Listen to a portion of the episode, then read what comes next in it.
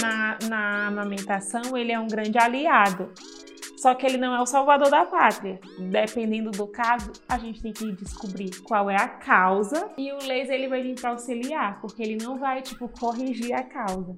Ah, o laser ele serve tipo para acelerar a cicatrização no caso da fissura. Nossa, ele é maravilhoso para isso, para cicatrização. Mas eu tenho que saber o porquê que fissurou. Porque se eu não descobrir a causa, eu vou fazer a sessão de laser, depois vai acontecer a mesma coisa. E aí ela, a, a, a paciente só vai ficar no laser. Mas eu tenho que descobrir o porquê está causando. Ah, vou avaliar tudo. Ah, é a pega que está incorreta. Então vou corrigir e vou com o laser como aliado. Enquanto estou corrigindo, eu estou também acelerando.